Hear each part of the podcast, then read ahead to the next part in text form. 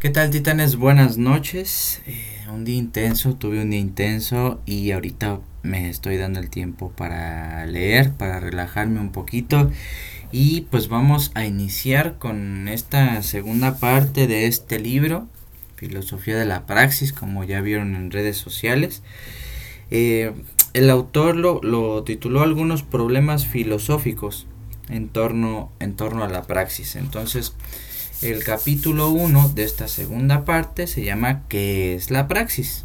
Como todo filósofo serio, eh, corresponde una coherencia y una consistencia en, en, la escritura. Entonces, de forma muy, muy estructurada y sistemática, creo yo, está haciendo Sánchez Vázquez al momento de escribir.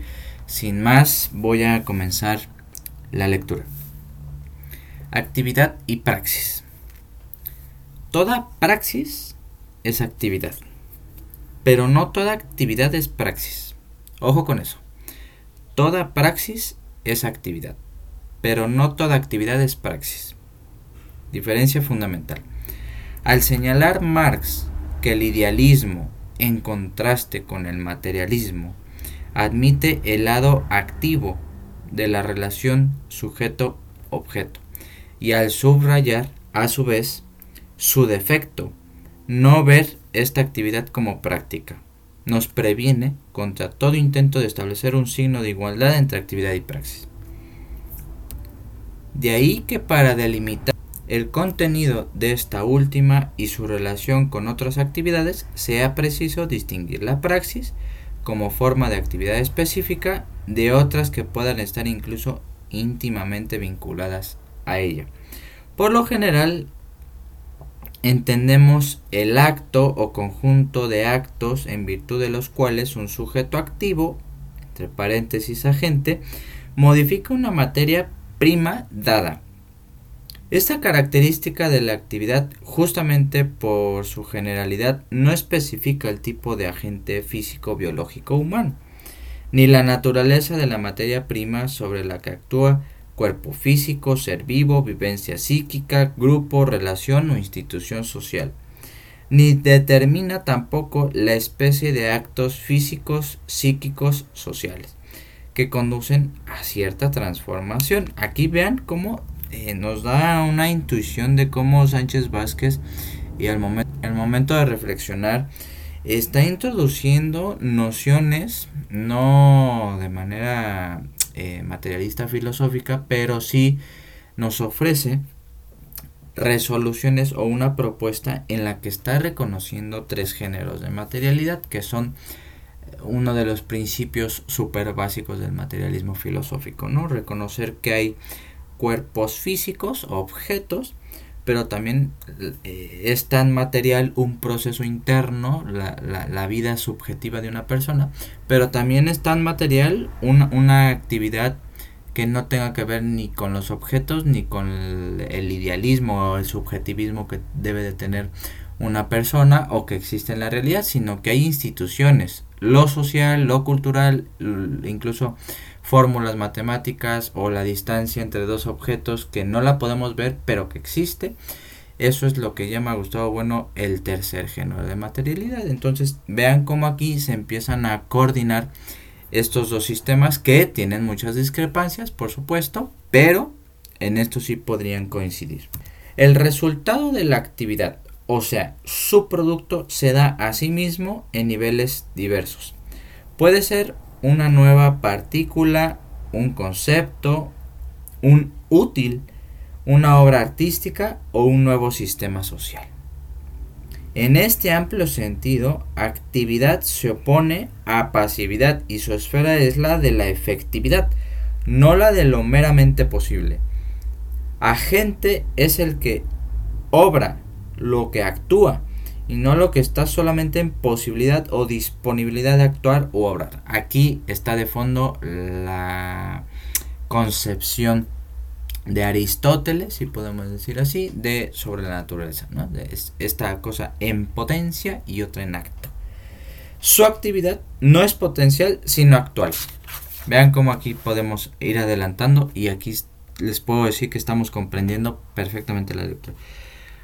Efectivamente, sin que pueda ser separada del acto o un conjunto de actos que la constituyen. La actividad muestra en las relaciones entre las partes y el todo los rasgos de una totalidad concreta. Varios actos desarticulados o yuxtapuestos casualmente no permiten hablar de actividad. Es preciso que los actos singulares se articulen o estructuren como elementos de un todo o de un proceso total que desemboca en la modificación de una materia prima. Por ello, a los actos de la gente y a la materia sobre la cual se ejerce esta actividad hay que agregar el resultado o producto el acto o conjunto de actos sobre una materia se, se traducen en un resultado o producto que esa misma materia misma ya transformada por el agente. Voy a leer este último párrafo porque me parece que hay que hablarlo con mayor claridad. Por ello, a los actos de la gente y a la materia sobre la cual se ejerce esta actividad hay que agregar el resultado o producto. Es decir, ¿qué está haciendo la gente con lo que hace? ¿no? O sea, si hay un producto, si hay un resultado o se quedó en el camino, etc. El acto o conjunto de actos sobre una materia se traducen en un resultado o producto que es esa materia misma ya transformada por el agente. Aquí volvamos a recuperar. Sujeto y objeto están vinculados, son inseparables. Nuestro concepto de actividad es lo suficientemente amplio para que englobe, por ejemplo, a un nivel físico las relaciones nucleares de determinadas partículas que conducen a la transformación de unos elementos químicos en su conjunto o a la actividad de un órgano en particular. A un nivel psíquico, las actividades del hombre o del animal del tipo de, la sensorial refleja instintiva etc. En este plano instintivo, la actividad puede manifestarse como una serie de actos tan complejos como el de la construcción de un nido por un pájaro, sin que por ello deje de ser una actividad meramente biológica natural. El hombre también puede ser sujeto de actividades biológicas o instintivas que no rebasan su nivel meramente natural y que por tanto no podemos considerarlas como específicamente humanas. La actividad propiamente humana solo se da cuando los actos dirigidos a un objeto para transformarlo se inician con un resultado ideal o fin y termina con un resultado o producto efectivos reales. En este caso, los actos no solo se hayan determinados causalmente por un estado anterior que se ha dado efectivamente, determinación del pasado por el presente, sino por algo que no tiene una existente efectiva, aún y que, sin embargo, determina y regula los diferentes actos antes de desembocar en un resultado real. O sea, la determinación no viene del pasado, sino del futuro. Hermoso, hermoso aquí, está pensando Sánchez Borges. Hay un subtítulo, Titanes, que quiero introducir, dejar aquí, eh, digamos, compactado en este episodio antes de, de retirarnos. Es un poco extenso, pero vamos a darle eh, lectura. La adecuación a fines. Eso es fundamental desde el punto de vista de la concepción marxista. Este medio de articulación y determinación de los diferentes actos del proceso activo distinguen radicalmente la actividad específicamente humana de cualquier otra que se halle a un nivel meramente natural. Dicha actividad entraña la intervención de la conciencia gracias a la cual el resultado existe dos veces y en tiempos distintos, como resultado ideal y como producto real, como resultado ideal y como producto real. El resultado real que se, que se quiere obtener existe primero idealmente como mero producto de la conciencia y los diferentes actos del proceso se articulan o estructuran conforme al resultado que se da primero en el tiempo, es decir, el resultado ideal, por esta anticipación del resultado que se pretende obtener. La actividad propiamente humana tiene un carácter consciente. La actividad propiamente humana tiene un carácter consciente. Lo característico de ella es que por mucho que diste el resultado real del ideal, se trata en todo caso de adecuar intencionalmente el primero al segundo. Ello no significa que el resultado obtenido haya de ser forzosamente una mera duplicación real de un modo ideal preexistente. No, la adecuación no tiene por qué ser perfecta. Puede asemejarse un poco, e incluso nada, al fin originario, ya que éste sufre cambios, a veces radicales, en el proceso de su realización. Ahora bien, para que pueda hablarse de actividad humana, basta que se plantee en ella un resultado ideal o fin a cumplir como punto de partida o, y una intención de adecuación, independientemente de cómo se plasme en definitiva el modelo ideal originario. Esta inadecuación entre intención y resultado se pone de manifiesto tanto en la actividad de los individuos como en la propia mente social. Aquí, mientras los hombres no son conscientes de las leyes que rigen el proceso económico-social, la persecución de diferentes fines por los miembros de la sociedad da lugar a actividades diversas de los individuos o grupos sociales en los que se ha dicho dichos fines, se contraponen, equilibran o se subordinan entre sí produciendo resultados que no concuerdan con sus intenciones o que se dan con independencia de estas. Aquí es fundamental entender esto, titanes.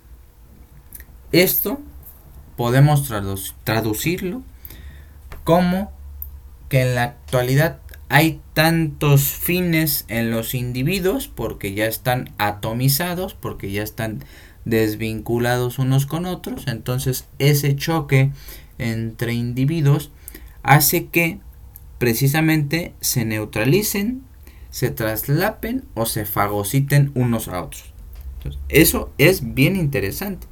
Las relaciones de producción, por ejemplo, son relaciones que los hombres contraen independientemente de su voluntad y de su conciencia, es decir, se someten a ellas. Es decir, son producidas por los hombres como productos suyos inintencionales. Es decir, no hay individualidad en las relaciones de producción. El progreso histórico se caracterizará, entre otras cosas, por una superación de esta inintencionalidad.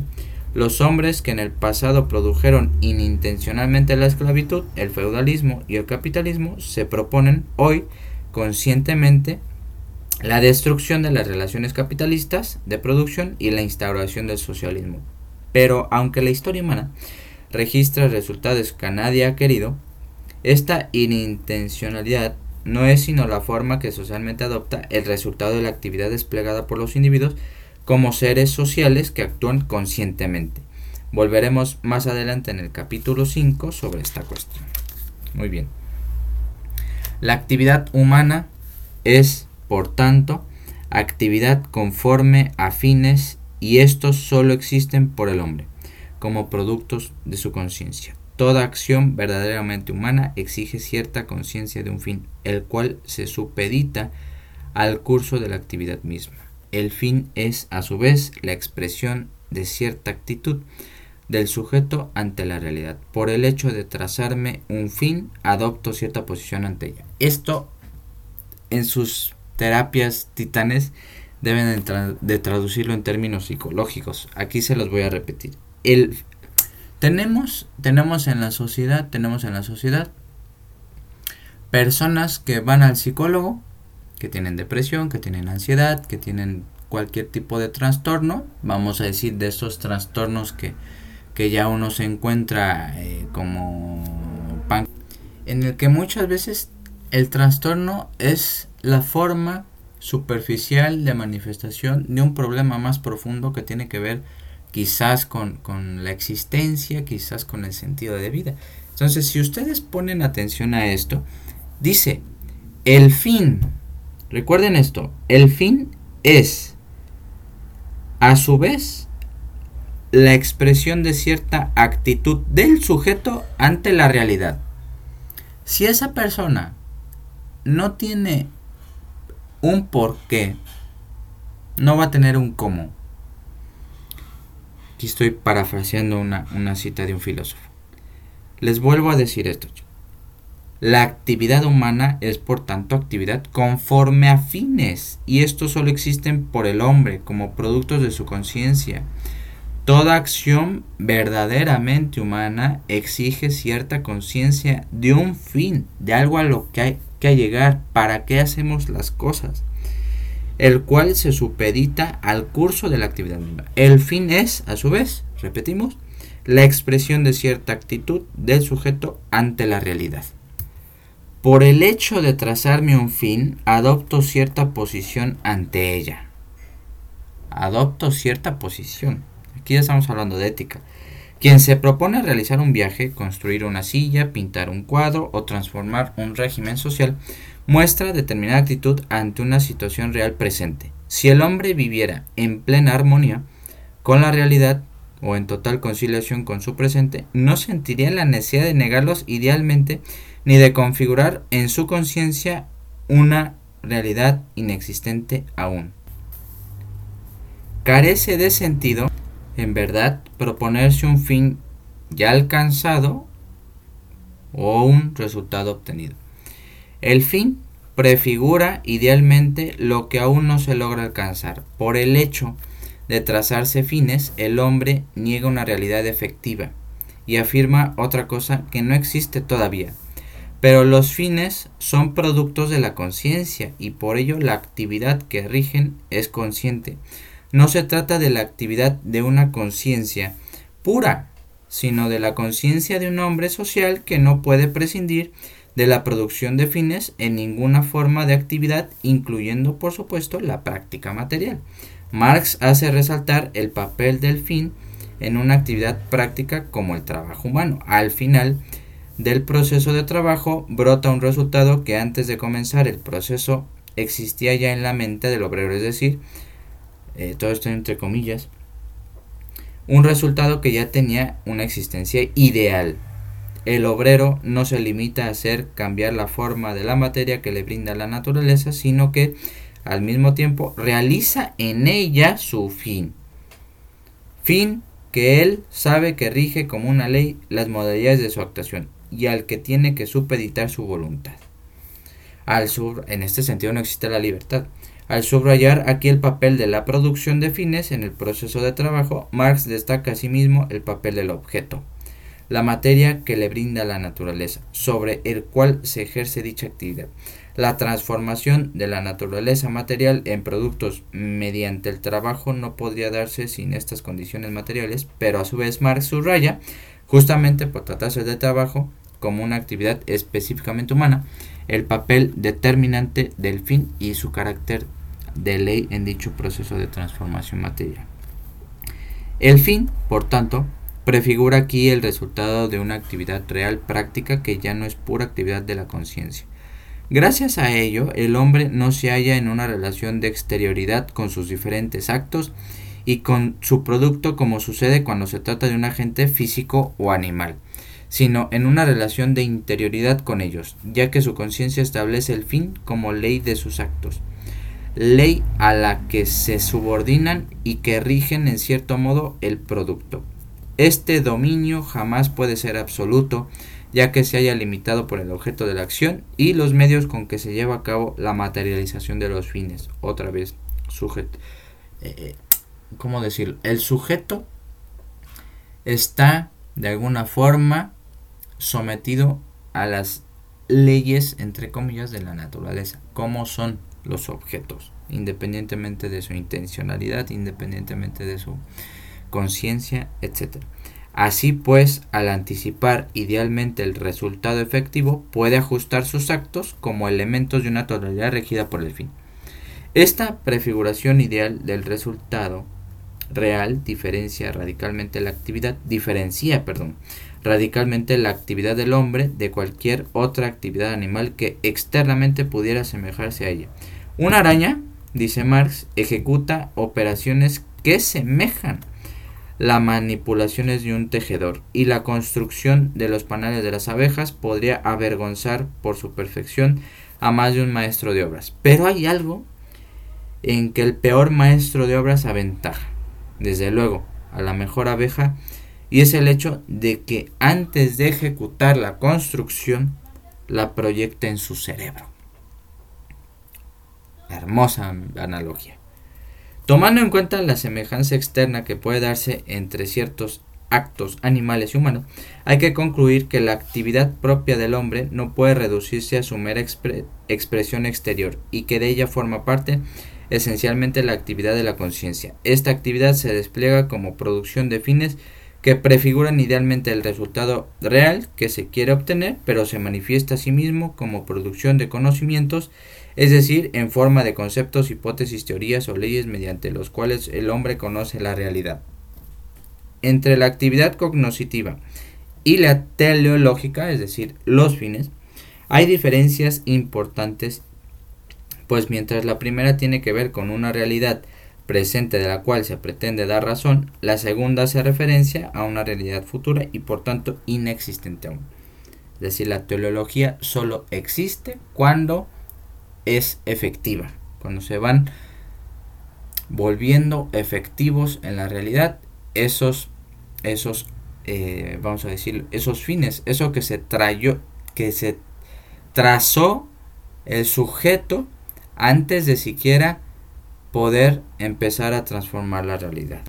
Por otro lado, mientras la actividad cognitiva de por sí no entraña una existencia y una exigencia de acción efectiva, la actividad teleológica lleva implícita una exigencia de realización en virtud de la cual se tiende a ser el fin, una causa de la acción real. En efecto, en cuanto anticipación ideal de un resultado real que se quiere alcanzar, el fin es también expresión de una necesidad humana que solo satisface con el logro del resultado que aquel prefigura que aquel prefigura o anticipa. Por ello, no es solo anticipación ideal de lo que está por venir, sino de algo además queremos que venga, y en este sentido es causa de acción y determina como porvenir nuestros actos presentes.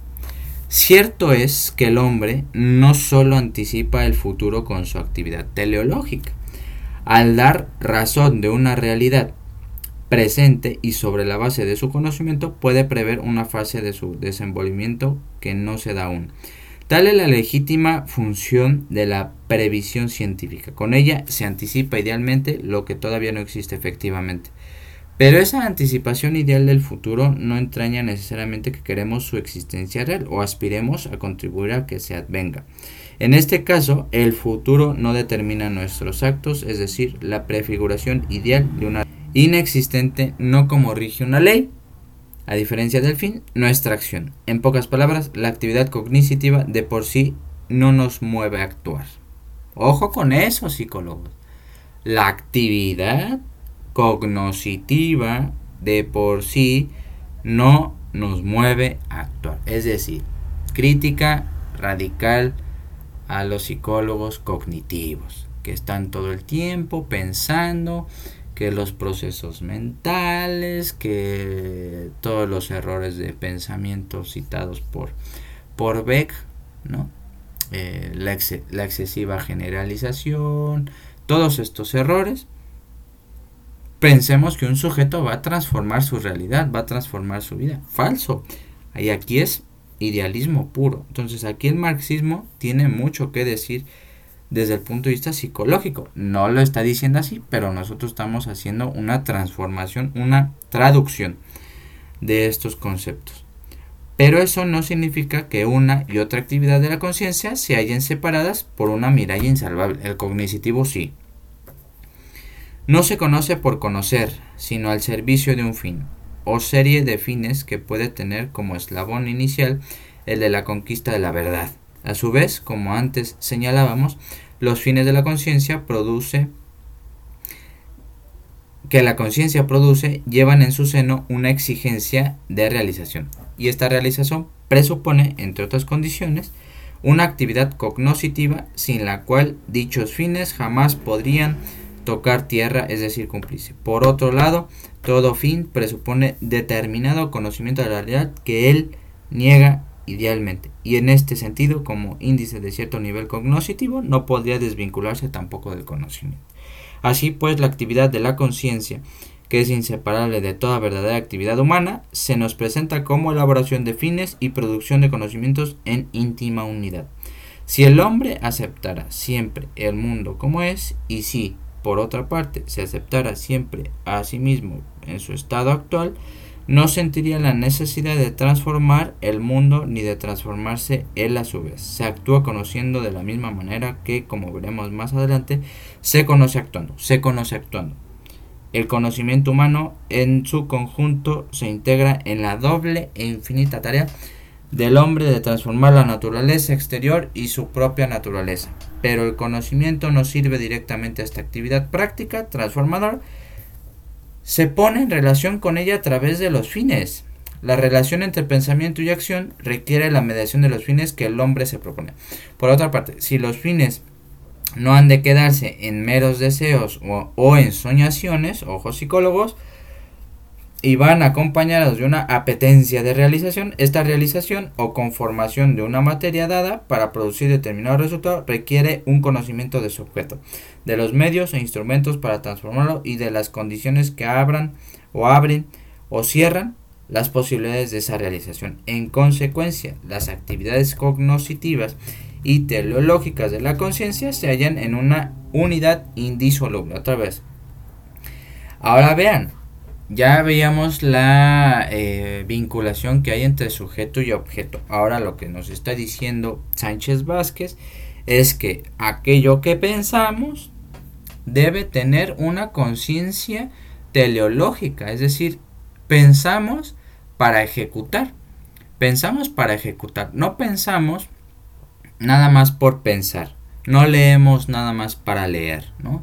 Y creo que en este sentido, este proyecto, este subproyecto de psicología contracorriente está siendo marxista en este sentido, ¿no? O sea, estoy leyéndoles para que ustedes en algún momento de su día, de preferencia en la noche, escuchen, pero ahí hay un fin, ahí hay un objetivo, promover la lectura, promover el marxismo, posteriormente irán viendo cómo promovemos más eh, pedagógicamente o didácticamente el materialismo filosófico de Gustavo Bueno, el, todo el boom que ha tenido Santiago Armesilla en estos momentos, eh, algunas, etcétera. Entonces, debe haber un fin, siempre debe de haber un fin, si es que ese pensamiento que tienes en la cabeza lo quieres llevar a cabo, debe realizarse de manera efectiva en la realidad. Ya que nos salga o no, ya es otra cosa. Pero debe llevarse a cabo. La actividad de la conciencia de por sí tiene un carácter que podemos denominar teórico en cuanto que no puede conducir por sí sola, como mera actividad de la conciencia, a una transformación de la realidad natural o social. Tanto si se trata de la formulación de fines como de la producción de conocimiento, la conciencia no rebasa su propio ámbito. Es decir, su actividad no se objetiva o materializa por esta razón, sino si una y otra son actividades, no son en modo alguno actividad objetiva real, es decir, praxis. Bueno, titanes, eh, interesantísimo este, este apartadito de, la segunda parte. Vamos a ir leyendo obviamente eh, más subtemas, más subtítulos para hacerlo un poquito más largo y acabar más rápido. Y pues nada, titanes, muchas gracias y buenas noches.